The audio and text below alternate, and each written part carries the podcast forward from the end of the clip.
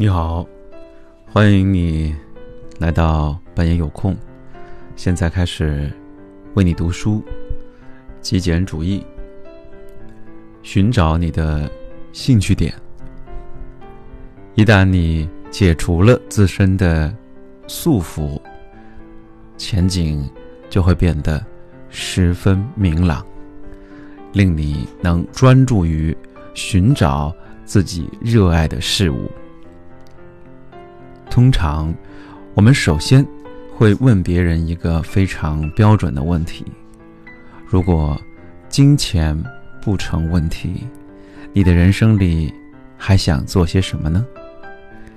多数人正在寻找兴趣点，还被上文提到的四种枷锁全部或者部分牢牢地束缚着，只能做出以下的常见回答。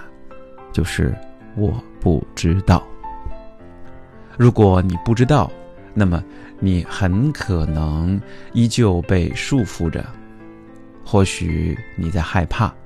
如果你告诉人们你想成为一个斗牛的小丑，他们会说什么？多年以来，Joshua 从来没有告诉过别人他想成为一个作家，因为他担心人们听到这句话后会怎么看他。也许你担心赚不到很多钱会显得你不够重要。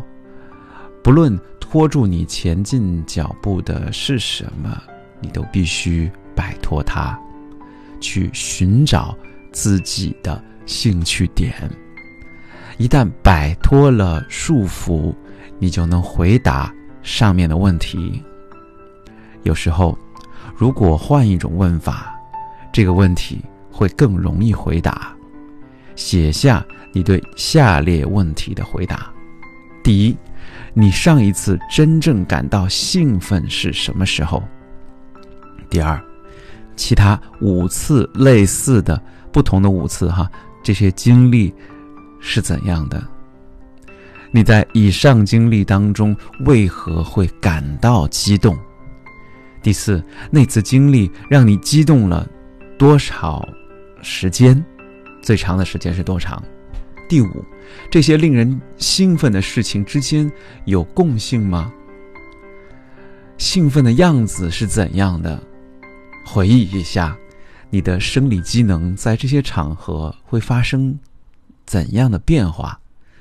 姿势是怎样的？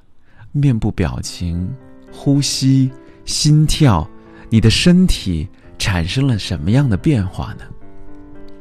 一旦明白了兴奋是什么样、什么感觉，你就能把兴奋的感觉与让你产生这种感觉的特定经历联系起来。如果金钱不成问题，你会为你的人生做些什么？这个问题就会变得更容易回答。